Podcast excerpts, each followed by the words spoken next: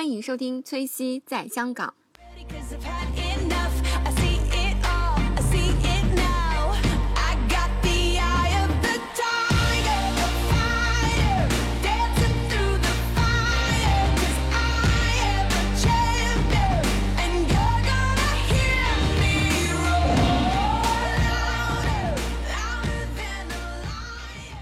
就是去了开罗。开罗那边就去了最有名的吉萨金字塔。但当然，对于我们国就是那个有那个狮身国人来说人面，像对大家最知道就是胡夫狮身人面像。但其实呢，这个吉萨金字塔呢，它是一个金字塔群，呃，一共当中是它有很多很多的金字塔，但并不是一个单独的金字塔。那当中最大的三三座，一个就是我们最知道的那个胡夫金字塔，然后它前面是一个狮身人面像，然后还有一个就是叫做哈夫拉金字塔，还有叫做门卡乌拉金字塔，一共是这三座金字塔。那这三个我也都看了，然后，呃，很有意思的是呢，我当时呢进到了一个其中一个金字塔的里面，嗯、这个可能大家如果之后去呃埃及去玩的时候，就是可以选择可进可不进，因为有些人就说其实女生是不好进的，就进去以后就其实。你看你是不是一个迷信的人？就是因为金字塔这个地方，其实女生进会对你的怎么说呢？就对你自己是不好，所以很多人就觉得是不要进，女生不要进，男生可以进。反正最后最后我还是要进了，因为要体验一下嘛。然后很有意思是，很有意思的是，它那个金金字塔，你如果你要进去呢，是另外售票的。它售票呢，售票的那个进去的口呢，是当年盗墓贼挖的口。所以呢，你整个进去的体验呢，是它大概是有一个一两米买一两百米的长的通道，然后那个通道呢，整个人是要弯成九十度的角度，慢慢的爬进去的。当然，它现在里面已经什么都没有，但是你可以体会一下这个盗墓贼，他能把那么坚硬的石头，然后能凿一个这样的洞，把里面东西慢慢的都运走了，偷出来。里面什么都没有了现在已。经什么都没有，只有一个花岗岩的石棺，因为它里面的一些所剩的一些宝物应该是会，当然了，很多是在大英博物馆，因为历史原因，另外一些是在埃及的一个博物馆，开罗的博物馆里面。对，呃，所以就是进去体验一下，也觉得蛮奇妙的，就是里面的空气很不好，很稀薄，然后你又整个人是要弯成九十度的形状走很久，然后当时我不知道大家知不知道为什么埃及人要建金字塔，因为呃金字塔呢，其实一般的作用是被用来做陵墓做的，因为刚刚讲到了埃及人他相信死后是可以永生的，而且当时我记得那个。呃，导游有讲说为什么要做成那个金字塔的形状，因为埃及人是非常崇崇呃崇拜阿蒙神，阿蒙神就是太阳神。那太阳神呢，就是它就是一个光照到地面的一个一个形状，所以呢，他就很喜欢把一些建筑做成一个金字塔金字塔的形状。所以为什么他觉得那个陵墓要用金字塔的形状？因为他们崇拜的是太阳神，对。然后以及呢，那个吉萨的金字塔的排列，它是根据猎户座的腰带一个这样的形状去排列的，因为猎户座对于埃及人是很有意义的，因为他们相信神是住在猎户座的，是天堂座、所在的地方。天秤座，猎户座，呃，应该不是猎户座，它应该不是那种十二星座之一的，哦它只是那个星座叫叫猎户座而已对，但它可能没有被归为十二星座。嗯，那那个金字塔就是大概会有多少个呢？这个我还真不太知道，但是很吉萨金字塔就已经是有十几个了，那边真的是很多金字塔，就最有名的是吉吉萨金字塔，然后规模是最大的。好神奇啊！那那个狮身人面像你有去吗？有去有去，然后就是，哎，就是真的是你在那边站在那个狮身面像前面，就想到，因为我记得我小时候第一次看到这个狮身面像的图呢，是在那个我不知道大家有没有买过啊？我们小时候不是有四本少年儿童百科全书，当中就有这个图？对，然后你站在那面前离得很近，的感觉还是蛮蛮不一样的，很还蛮震撼的。它很高，我觉得。呃，离离离很近的时候，又觉得好像没有那么的庞大，就好像就还是很触手可及的，因为你可以离得很近去看到它。哦，那它比如说它大概相当于导游有说，它大概是有二十几吨、十几吨的一个那样的石头组建而成的。嗯，那然后然后你们有它应该也有一个最佳拍照点吧？有的有呃，有很多那种，但是我就没有拍了，因为看到很多人说，就是有一个什么借位的角度，然后好像是你在跟那个狮身人面像在 kiss 一样。哦那我我有点觉得不太尊敬，所以我就没有拍那样的照片。哦它还是挺有意思的。那那边那个狮身人面像它到底有什么样的象征呢？像是当时狮身人面像是胡夫嘛，他当时是一个当中那个国王的，哎怎么说？好像是因为他剩下了一些石头，然后呢就就除了金字塔之外，在前面立了一个自己的像。然后因为呢，埃及人呢他们是很崇尚神的嘛，然后他们呢就一般呢就会觉得神呢跟呃王呢，他会有两个化身，一个就是人的化身，一个是动物的化身，所以你会看到很多那种守卫的那个守卫兵，他们是那种狼头啊，然后是人、哦人身，所以你会看到很多是这样的结合的。所以这个狮身面相呢，它也是一个权力跟地位的象征。为什么它的头是那个国王头的样子，但它的身体是就是狮子的样子？就是因为他们很相信，动物对，就是每一个哦神或者是王，他是有有他自己的动物的化身的，所以他们会很喜欢做这样的一些雕塑的结合。对对对，因为现在那个埃及，埃及的那个国旗上面也有一只鹰啊，鹰鹰，我觉得象征，比如说，就是我觉得沙特他们也比较喜欢这种猎物啊这样的感觉。对的。那开罗有没有去当地的一些餐厅吃饭？呃，当地的餐厅就没有敢去，都是在那个酒店吃的埃及餐。哦，对。埃及餐就是刚刚除了你说的那种馕和那种呃，还有什么其他的东西？他们那边就很多那种各种各样的沙拉，就是沙拉也是那种当地的一些，其实我吃的还挺惯的，就是有一些粗粮啊，然后一些呃，就是可能是番茄啊，然后青瓜拌的这样的沙拉、土豆啊什么，就是很简单的食材，但是我觉得味道还挺好的。酸酸甜甜的，然后加一些 cheese 啊，然后加一些那个沙拉油，然后有一些饭，然后一些咖喱什么的，就其实跟迪拜那些地方都差不多，我觉得。但因为他们都是穆斯林嘛，所以说他们是不吃猪肉的，对对对。就大部分吃的主食是羊肉跟牛肉。牛肉我就我真的是觉得非常非常的好吃，我还挺喜欢埃及菜的，因为在去之前，我看很多人就说觉得埃及的东西可能会吃不惯，中国人吃不惯，要带什么东西啊？我倒是没带，因为我吃的是挺惯的，我还蛮想念的，还 还想吃。哇，好好啊，那看起来不错哎。嗯那当地可能就是，比如说我看那个，就是其他的网站上推荐，还有那种甘蔗汁，就是一定要尝那种，觉得啊很、，对，我觉得埃及一定要尝的是果汁，他们的果汁是非常非常的好喝的，因为就是因为日照的原因嘛，所以他们的水果是味味道很浓郁，就是因为我就是我觉得我目前试过的水果最好吃的地方就是泰国跟台湾。台湾跟泰国的水果又真的是很甜，味道很浓郁。那大家想象呢，埃及的水果，把台湾的水果跟泰国的水果的那个味道再乘以个十倍，真的一点都不夸张，而且果汁很便宜。它大概一杯果汁呢是卖差不多我看啊二十埃镑，就一美元多样子，就是其实就是七八块，就是对啊，就不到十块钱。然后它那个果汁有很多果肉在里面，真的很好喝。很就是去埃及一定要多喝果汁。我在那边真的喝了很多果汁。好好啊，我我有一餐有一餐喝了三杯枇杷汁，就是很能喝果汁。哇，好好啊，一定要多尝试那那个卢克索有做什么？呃，卢克索去的就是神庙。卢卢克索其实也蛮丰富的，我在那边应该是有去了几个神庙，然后还有，等一下我要看一下我的朋友圈啊。这个卢克索很值得说，就是是我的第一个，我的第一个热气球日出。哦，因为要讲热气球，对，这个要讲一下，因为呃，卢克索呃，因为大家可能对于乘热气球比较有印象的地点应该是土耳其，土耳其热气球也很有名嘛。但其实呢，埃及的热气球才据说是世界上景色最好的热气球。为什么呢？因为它一面呢是尼罗河，另外一面呢是那个就是它那个三角洲。就是是是那些种地的地方，所以是很有层次感的，就是非常非常的漂亮。我在看热球那天还蛮辛苦的，因为你为了看，它一般是有几个几个批次，就是可能是第一班、第二班跟第三班，那你只有在第一班的时候才能看到日出，所以就很早起来。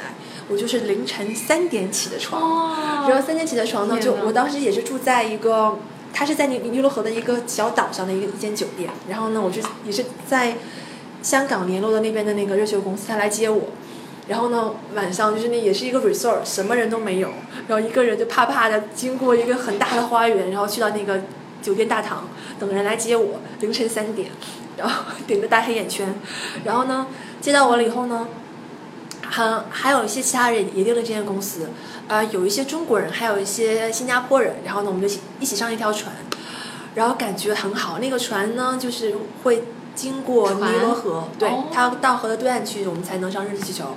然后在那尼罗河上面，那个尼罗河非常的静谧，就是你只能听到水的声音。然后在船上，我们吃了很甜的一个甜点，然后又冲了红红茶。然后呢好，它整个那个服务还很到位，就是会有那个 video 全程跟拍，因为你可以到时候会要不要买那个 video 嘛。然后就跟大家就大家一起就是气氛还蛮活络的。然后到了那个日久的地方，我我订的就是第一场嘛。然后那边就已经是在给日久打气了，就是很大的火，很大的声音。但是大家呃应该有听过，应该是在一出事了，对有出过，就是在这个地方，就是在卢克索这个日球。然后当时那个气球是掉下来了嘛，然后，好像是香港人，很很蛮多香港人和欧洲人，就是全部都呃，就是很很不幸的，遇难了他都遇难了。对，所以其实这个行程我也是蛮纠结的。对我也害怕，，对，所以其实其实我是很我是忐忑的你去的。太勇敢了，呃，我想，反正就是我家人还不知道，然后就是真的是硬着头皮上了热气球，然后那天好死不死的是，我就忽略了我穿了一个那种裙子，你知道吗？因为那个你知道那个热球那个篮子你是要爬进去的，嗯然后所以真的我建议大家以后做热气球要穿裤子，不要穿裙子。所以我爬进去的时候，我就跟周围的人说：“你们把眼睛闭上，不要看。”然后上去了以后呢对，然后上去了以后呢，热热气球呢，大家可能不知道，它中间是有个 captain。那个 captain 呢，跟那个飞机 captain 是一样一样的，他们也要经过重重的考核，也是穿制服、戴帽子，非常的挺拔，然后也是那种大概是有四五道杠的那样的那种袖、袖标，然后呢，他就会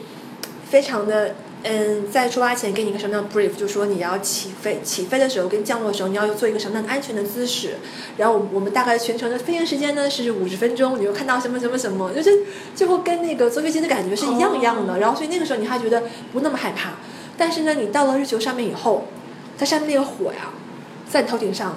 真的是非常的热，所以我最开始的时候是把着那个篮子在边上，然后我是蹲下来的，因为太烫了，就觉得头顶是在烧。然后最开始飞起来那那大概是十几分钟，也是觉得很晕很晕的感觉，就觉得有点晕晕气球。然后结果飞上去了以后，慢慢的太阳也升起来了，然后你看着远处的那个 Kings of Valley，就是那个帝王谷，另外一边是尼罗河三角洲。然后呢，你离下面的时候，那些埃及那些房子，有一些人在房顶睡觉，有一些人刚刚起来打打算种地，你可以跟他们打招呼，那个感觉真是太棒了，太棒了，好太美了，特别特别的美。美。然后就真的是在那个地方，我就一个人在那边发呆，因为谁也不认识嘛，在那边就静静的看这些景色，啊，也是很感动。就这是我看到的，因为我在很多地方看到很多日出，但这个日出目前为止是让我觉得最壮丽的。就是最，就是感觉好像是送给自己的一个日出一样，真的是克服了很多恐惧，然后这这个过程也很辛苦，对，然后对，然后最后是我们降落在了一个麦田上，也很有意思的。然后在乘坐完了以后还，他会那个 captain 会颁发你一个那个嗯没开酒，没那么在埃及那个地方还是挺穷的，没那么奢侈，哦就他颁了一个 cer- certificate 给你，然后就是拿那个证书也拍了一个照，所以也是一个很好的纪念，然后还蛮喜欢的。我也觉得，我想想就觉得很美。因为我看那个花样姐姐，然后他们也有去，他们但是他们应该是去的土耳其的那边的。嗯，土耳其相信也很美，但是这个那最后那个 video 你有买吗？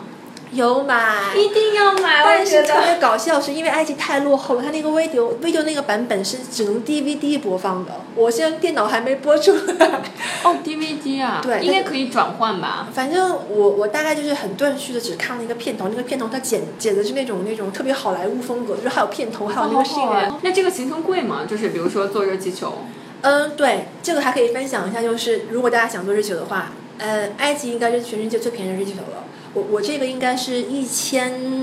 五不到的人民币，其他哦国家日球都很贵，都比这个贵很多。应该是我不知道土耳其多少钱，但是埃及这个日球是最便，我听说是最便宜的了。就是五十分钟，然后下来，对然后他给你送回酒店。对，然后，但那个 video 你要自己另外再买。就是其实，在埃及这个地方，也可以大家跟大家分享一下这个风风土人情吧。就是因，嗯、他们因为太穷了，一般乱乱要价。怎么说呢？就是刚刚有分享说哦是，的确是会乱要价，所以你要跟他们砍价。嗯然后呢，因为他们这个地方呢，国民的生产总值非常非常的低，它平均每一户人家每个月你就当时他的收入只有一千多人民币吧。哦，然后呢，而且他们百分之九十五的女生是不工作的，然后家里面可能都有有三四个孩子，都是男生来当家，男男人来当家。那你想说，你再怎么说一千一千多块，你养养活一家人其实是很不容易的。所以呢，他们那边就是就是蛮喜欢问你要小费的。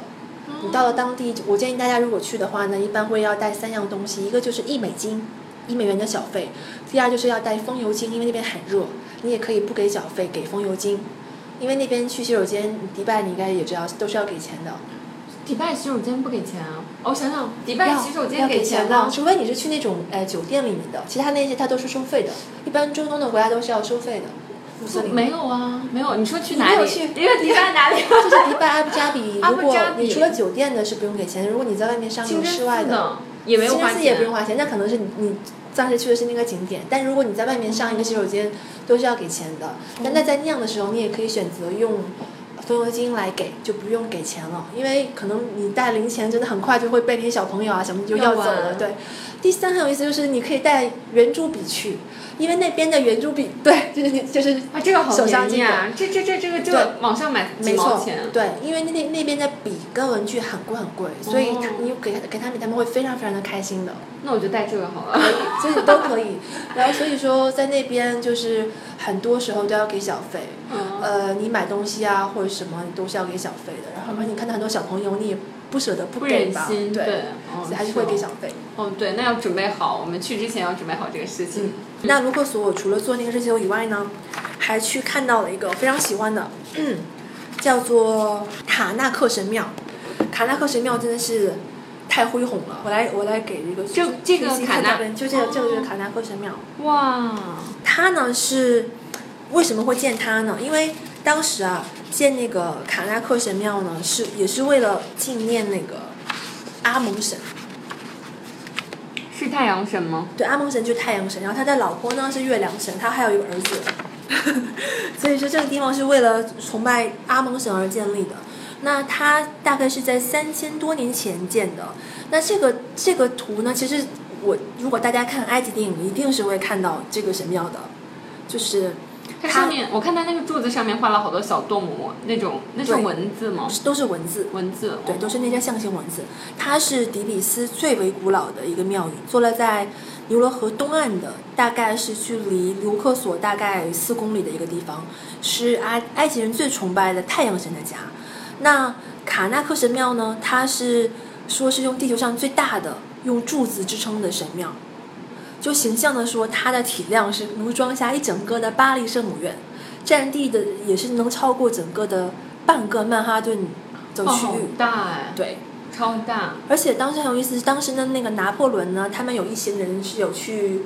呃，去的埃及远征的。那去的时候，他们就有经过这个神庙，他就在这个神庙当中有留了很多他们就是一些士兵的一个刻的那个文字，这个我们当时也看到了。我就然后你就会觉得哇，在这个地方好像离那个 时空交错？对这种很这种时空交错的错觉，然后以及它整个那个建筑太宏大了，太宏太宏太就是你想不到那个词再去怎么去描述它，就是觉得言语都很苍白，就只能是在那个下面你就体会人是那么那么的渺小。渺小。我看它那个就是两两边放的那种神兽也很高，对，它大概就是最壮丽的地方是它大概是有一百三十四颗的石柱，然后那些石柱大概是有分十六行去排列，呃，每一根大概有二十一米那么高，直径差不多是四米，可以容纳一百个人在上面站，站立在上面。嗯，像它这种神庙，就是你进去会收费吗？啊要收费的，哦 肯定都是要收费，尤其是像埃及他们。而且不仅要收费，进去了以后也有很多工作人员问你要小费，就是我希望大家可能不要被这些所影响到你的你的心情，就是因为在他们当地人就只是太穷了，这只是他们可能营生的一个方式。方式对。但是你也可以选择不给，但当然我是会给，就是大家不要觉得这样很打扰你什么的，你也可以，如果你不想给的话，就是你就说我们但是他有零钱或者他会帮你介绍吗？就是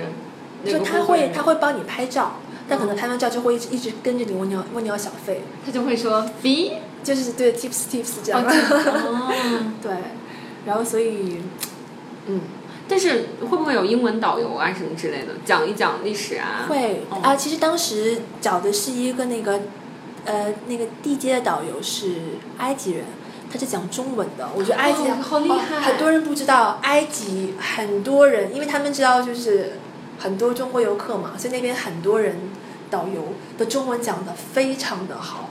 好到让人发指，好到他们连什么三个代表、什么什么思想、小三都知道。所以你就是你会觉得我太不是，就是他们不但是对于埃及的这些文明啊什么的，就张口就来，然后对于中国的很多事情，他们也了如指掌，然后你就会觉得真的是天外有天，人外有人，太有意思了。哦，那看来去那儿不能随便讲中文。我可以给大家听一下，我们导游当时在那个有一个埃及的博物馆啊，他有介绍一番话，我不知道大家能不能听得懂他的，大家可以听一下埃及文的中文。你可以放在水里，可以洗，跟衣服一模一样的。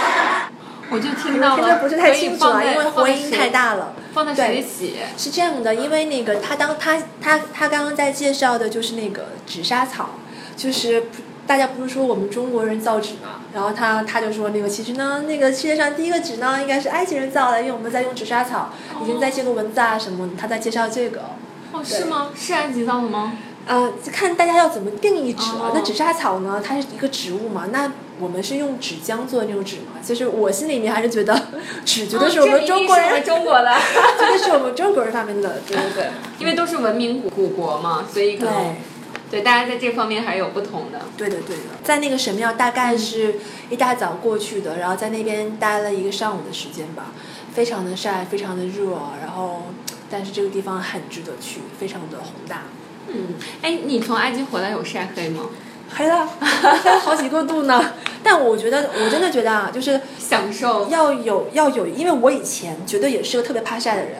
然后也也是那种一晒，然后脸就会红啊，就是那种过敏啊，有有有斑。就我现在觉得有斑就也都也都还好，但是其实出去玩什么的，就是真的是你跟太阳这样的接触，嗯，就别别让紫外线成为了你就是不能好好去游览的一个对嗯，就只要擦防晒霜。把夏那个夏天晒黑点真的没什么，就是还蛮健康的，就只要不晒伤就好了。所以，大我觉得大家不要那么追求美白吧，就是只要尽是情享受吧。对，就是玩的玩的比较尽兴就比较好，不要让那些东西影响你的旅旅游的心情。但我想说，关于那个刚刚讲的这个卡纳克的神庙啊，嗯，有有一句话来介绍它，就说世界上很多景点是用来欣赏的，但是卡耐克神庙是用来阅读的，因为它里面有非常多的，就是很多文字，然后很多的一些，而且它现在还有很多地方还没有被完全开发开发的岛，但是都已经是非常非常的好看了。哦，哎，就是我我有查卢克索的时候有看到它就是几大必去的地方，还有一个是门农巨像。嗯，这个我也去了。它是从那边出来了以后，有两个巨大的雕像，然后也是蛮壮观的，但是只是停留了很短的时间，有拍了几张照而已。它那个相当于守护那个神庙的两个，呃，守护神，也是非常非常的巨大。嗯但是其实，呃，最开始的时候，你看到很多这样的雕塑，很多这样的就是文物，你会很兴奋。但到后来呢，不得不说啊，因为在那边待了十天，有后来是有点点麻麻木，有点麻木。那长得差不多嘛都。因为实在是太多了。嗯嗯嗯然后，但是我觉得，嗯，最集中看的文物的地方是那个那个开罗的那个，呃，博物馆。嗯，埃及国家博物馆。对，这个地方很值得去。这个地方，嗯，它里面大概是，应该是浏览个半天都看不完。它它那个里面呢，就是说埃及博物馆呢，它是被埃及人说是称为博物馆之父的一个法国的著名考古学家，在一八五八年的时候在开开罗北部区设计的。那它呢，一共是有分两层，一层呢是按照年代的顺序排列的，是展示了从古王国时期到西元五六世纪的一些罗马统治时期的文物，啊，包括很多嗯什么纸莎草画呀、硬币呀，然后一些就是雕像，很大的雕像，一些石棺、石柱跟浮雕等等。它二楼呢，主要是一些专题的作品的陈列室。然后呢，二楼是有非常非常有名的，大家应该有听过的一个，呃，新王国时期的，是十九王朝法老拉美西斯二世的木乃伊在里面。它上面其实有很多木乃伊，也是倒倒上去了以后，你看一看你就麻木了。会会不会吓到？我是有被吓到，因为它那个里面太大了。我们大概是大概是那个第呃那个那个导游他讲了两三两个多小时以后呢，大概我们有一个半小时时间自己游览，然后我就一个人瞎转嘛。刚好我到那个木乃伊陈列室的时候呢，一个人也没有，然后你旁边就是离你很近的全部都是木乃伊那个棺跟木乃伊，然后都是玻璃的那个罩着的，然后你就会觉得有点冷，然后哦害怕就是就是有点可怕，就太空太空旷的那个地方。然后是我觉得还挺挺怕那种木乃伊就是拿那种是咱们说的那种绷带吗？嗯，因为我之前在去埃及之前呢，我看了很多那个攻略，然后我有看木乃伊的制作方式，呃，我是在那个 Lonely Planet 上面看的，他就大概就是说木乃伊呢是，呃，就是大概你要先把它清洗什么，然后把它包起来嘛，在这之前呢，他要把人的一些内脏拿出来，因为木乃伊呢，它为什么能保持的很完好？它一定要在之前做好了非常充足的脱水的准备，因为你如果身里面有有水分，有那些尤其内脏有这样的细菌，才会令到它腐蚀的很快嘛，嗯对，所以它一定在之前要把这些东西拿出来，所以呢，他就会把内脏拿出来，分别放在几个罐子里面，通通常是五个罐子，但他一定不会拿这个人的心脏。内脏拿出来了以后呢，他还会用一个方式，就是把人的那个大脑拿出来。这个我就不讲怎么拿的了，反正就是很恐怖的一个方法拿出来了。对，有一点。对，然后拿出来以后，他又会再摆一段时间，让它完全的这个水分脱离，然后再用这种布缠上，然后把它放到里呃一个石棺的里面，然后最后再形成了木乃伊。所以那边不仅是有刚刚我说到拉美西斯二世的木乃伊是最有名的，还有那种有名的那个一些一些动物的木乃伊，然后以及还有他的那个呃呃镇馆之宝吧，就是那个黄金的面具，因为应该有因为这个拍了很多埃及主题的电影，那个里面是不能拍照，要单独进去的。就是黄金的面具在木乃伊上面罩着那个面具，还有黄金的石棺，有几层几层的石棺，还有那些木乃伊上的一些首饰啊，然后宝藏啊什么的，就是还是蛮震撼哎，的。你刚刚说就是缠那个木乃伊的是纸是吗？它不是纸，应该是嗯某一种裹了油的，哦裹了一个油的一个纱布，不是纸。对，然后埃及博物馆呢是世界上少有的没有冷气的博物馆，很热没有冷气，它只有风扇。哦。倒也不热，因为它整个那个建筑的那个材料是大理石的嘛，所以是凉爽的。但你会觉得，哎，这样的话，那个文物能好好的保管吗？然后以及它那些所有的文物全都是真迹，嗯那些呃石石雕啊什么的雕像啊，就是赤裸裸的在你面前，你其实你是可以去碰，但是当然他他说你不要去碰啊，但你是能要摸的话你是能摸到的，所以你就会觉得，哎，好近，就是 就感觉哎这个国家还挺大方的哦，其他的国家好像不敢把那个文物就这么，赤裸让你去这样去摸，然后就没有那么好好的去保护。好近，就是和那个几千年之前的东西。就是对，你会觉得没有距离的，对。然后在那边我还遇到了很多那种他们埃及当地的一些艺术生，因为埃及博物馆我刚刚讲了，一楼是有展出很多艺术品的嘛，那些艺术品就是有传承了埃及这几千年的那些精髓，所以很多艺术生会在那边做一些临摹，画一些画。哦我就遇到了一个人，他是用那个油笔，就像你这个圆珠笔，哦他在画那种素描形态的东西，非常的厉害。所以我觉得，哎，就是长江，长江后浪，就是我觉得还是挺厉害的。对很有希望未来。就是这样就这样的，而且用圆珠笔画的，很简单的。哦哇哇，好厉害！对，哇，这个人好帅呀！哦，这个埃及人哦，我嗯嗯，我看到你这张图片的时候，我以为你要告诉我是两个男生，哦，没想到你是在对，就是他在画画，在临摹，那哇就是用很简单的圆珠笔，用居然能画出那种素描的层次感，很是啊厉害。是啊，哇，好厉害！他们埃及人的样子，你刚刚说他长得帅哈，埃及人，呃，大部分他们人的那个头发是那种卷毛的，嗯卷卷的，嗯，就是然后就是是那种真的是埃及卷儿的感觉，我就是没有见过其他人 其他人种是这样的。因为我有跟一个小朋友拍照，然后我给你看他的是是头发，头像的那个吗？不是是另外一个小朋友，他的那个卷儿是像好可爱，更卷儿。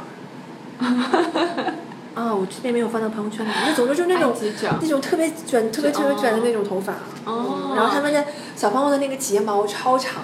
然后他们的眼睛呢都是黑五官还是深深邃一点，对我觉得。对，然后你看，你看我这张照片，你会看到我们是黄种人，所以我们的眼睛是棕色的嘛，对吧？他们就是黑色的，他们眼睛就是非常非常的黑的，哦，真的这这个就能感觉到人种的不同。是不一样，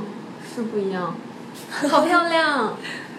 就是我觉得埃及人是非常非常友善的，就是你在路上面，我在车里面坐着，然后他们路边人都会跟你很友好的打招呼，一定会跟你摆手的。嗯，我想到了一个故事，就是因为我朋友他去埃及的时候，然后告诉我，就是说，因为他是一个男生嘛，他说，哦，那边的有一些人就会，比如说买买这个橘子或者买这个什么草莓，他就随便要价，或者是说有的时候他搭你一程车，他就会多多管你要钱什么之类的。然后他说刚开始的时候他就。比如说，已经已经借已经讨讨价还价好了，上车之前说 fifteen，对，fifteen 就十五美金或者怎样的，结果到那儿的时候，那个人就说反悔了是吧？fifty，就对要他 fifty。是然后后来他第一次的时候，他以为自己听错了，你知道吗？他以为自己的英语不够好，听错了。后来他发现每一个人都这样做。后来他他就他就我说那你怎么办？他说他每次就是这个就是要下车的时候，他就直接给人 fifteen。给给人十五美金，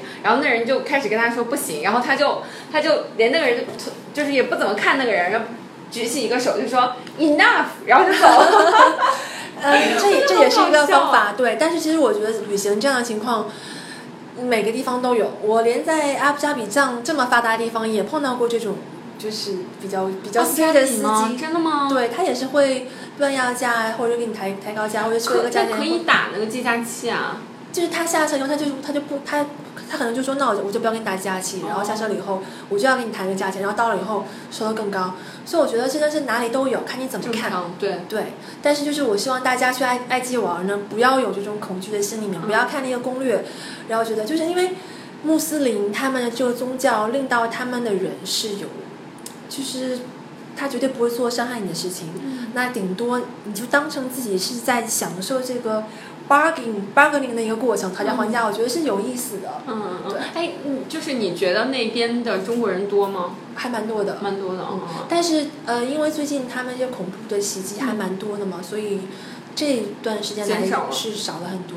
嗯嗯，还有一个就是，哎，但其实我觉得，就是我们去那个迪拜和阿布扎比的时候，那边的中国人，还有这种比如说韩国、日本人都很少，我个人觉得。对，所以他们一看到亚洲人都很好奇，一定会想来跟你拍个照。啊，好好玩啊，嗯好好玩。比较少，中东人对我们对我们亚洲人是好奇的。哎，我还有一点就是想问，就比如说像埃及，他也信仰这个同样的宗教吗？比如说和那个穆斯林迪拜对穆斯林的，那他们早上会也会放那个歌吧？会，五点是吗？就大约呃，五点他应该是每天是我如果没记错的话，每天是五次。嗯然后呢，但是呃，因为埃及的那些 temple，我觉得没有。就是阿联酋那边的多，阿联酋是你会听到他那个广播很大声的，你是你是能听到对对每个时间，然后有很多很多 temple，然后他们会进去就直接去跟真主阿拉去对话了。嗯但是在埃及的话呢，我也跟当地人有聊天，他们就是可能到了那个时间呢，很多人可能会自己，他有的时候会用手机听那个音乐，嗯然后自己跟着唱，或者找一个比较私人的角落，然后他来跟真主阿拉去做一些祈祷，或做一些这样的交流。就是他不见得一定要进 temple 的，哦。就有有很多时候他们会说这个会看，其实主要是看你跟你的真主阿拉是一个怎么样的关系。对你只要自己觉得是你做了这个虔诚的祷告就可以了，不用说一定要怎么样形式的，我要去到 temple 里面啊，我一定要就是跪下或什么的，没有关系的，这个形式你可以自己决定。嗯。但是其实，呃，我这次又有更多的去了解穆斯林这个宗教，我觉得我还蛮尊敬这个宗教的，因为你知道穆斯林他们是有一个斋月嘛，嗯那斋月的话现在就是斋月，好像今年因为对六月份的时候就是斋月对，，对对。那斋月的时候，其实你是白天在日日出跟日落，就是你不能收，你只能回家再吃。就是我觉得这个就是你对人的欲望的一个克制，就是他从小就要求你，你要懂得怎么样去克制欲望。就是我觉得这个是一个非常好的一个一个教育的方式，就我可以这么样理解，就是看你怎么看。那我我有问到他说，一般多小就不吃？他说一般其实呢，孩子是到十二十三岁的时候才开始是说斋月不吃东西，因为他们还要长身体嘛。对对对但很多小朋友，他们可能五六岁的时候，他们就很想要模仿家长，他就会想五六岁哦，OK，我爸爸妈妈不吃，那我也不要吃。对，哦所以其实我总觉得宗教的一些形式，像斋月这样的，会令到你去克制欲望，然后以及呢，像穆斯林他们这样的结婚，就是结婚一般他们是不会离婚的。哦，对对对，就是这种虔诚忠贞，嗯我是很欣赏的。嗯虽然呢，穆斯林是虽然穆斯林是一个人可以娶四个老婆最多 在埃及也是这样吗？对啊，他们穆斯林都是一个人可以娶四个老婆的，哦但他们是不不离婚的。是，对是基本就不离婚四个老婆，了因为我记得那个还有一个叫巴基斯坦，好像也可以哦。基本上是穆斯林的但是但是 actually 不是所有人都娶四个老婆的。呃，要看财力以及你的，因为你要往下娶的话，你要他们老婆之间的关系一定要非常非常的好，不能是那种争风吃醋的，对所以一定要大大老婆 OK 同意才可以，不然是不行的。哦，还蛮有趣的，我觉得这这件这件事情还蛮有趣的，尤其对一些男生，他们听到哦，真的吗？好好啊。就是还是要能 handle 得了才去对。我觉得一般都是那种怎么说呢，就是稍稍要有钱吧，就是至少要要要分分开房子啊，对就要要买其他的好多东西。对，好，那我们这期还有没有什么特别的故事要和我们分享呢？特别的故事就是，啊，其实也讲的七七八八了。但是啊，对我还有在卢沟索那边，就是有坐那个马车，坐当地的马车，然后在那边就是绕那个神庙，然后走了一一圈。然后坐马车的时候，就是旁边的那些车里面的小朋友啊，然后跟你很热情的打招呼，然后我觉得这个也也蛮好的。然后还有就是有做一个叫做三角风帆，然后是在那尼罗河上面，然后大概看了一个日落。那个三角风帆呢，就是以前呢那个埃及的法老他在巡视各个国家的那个情况的时候，他就会做这个三角风帆，在尼罗河上面顺流而下嘛。那这个三角风帆很特别的地方是，它是不靠任何动力的，它没有任何的什么呃桨啊、油啊没有，它就完全是靠风的控制。所以呢，你就会看到它那个船员呢，就会不停的改变那个风帆的方向。然后它是靠风的动力，然后慢慢的风吹着你在那个河上这样走的。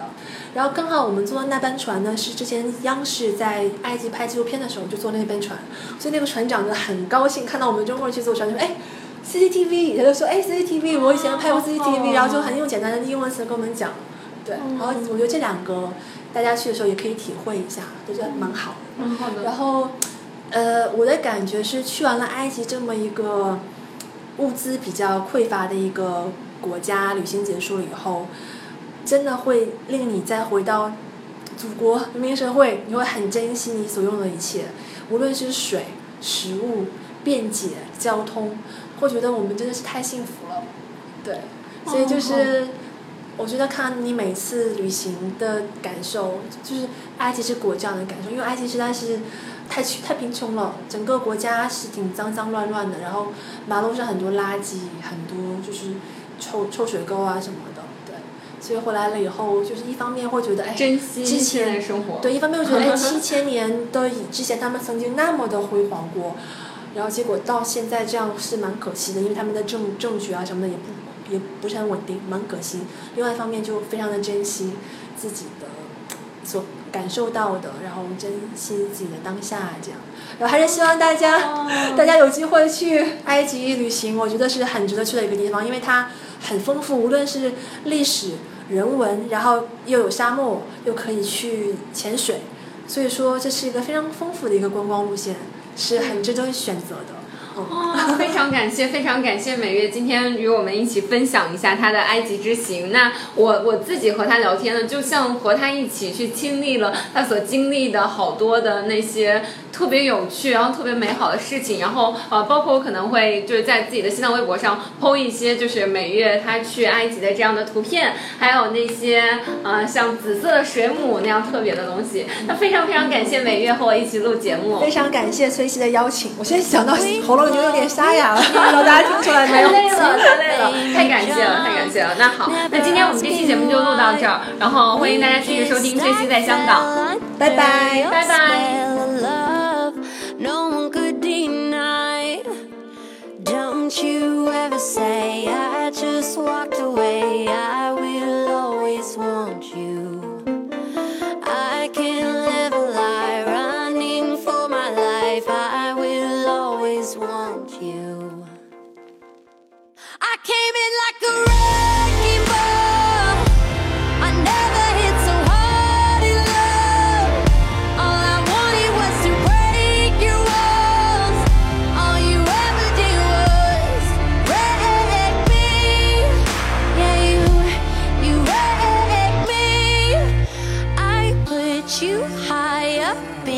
the sky and now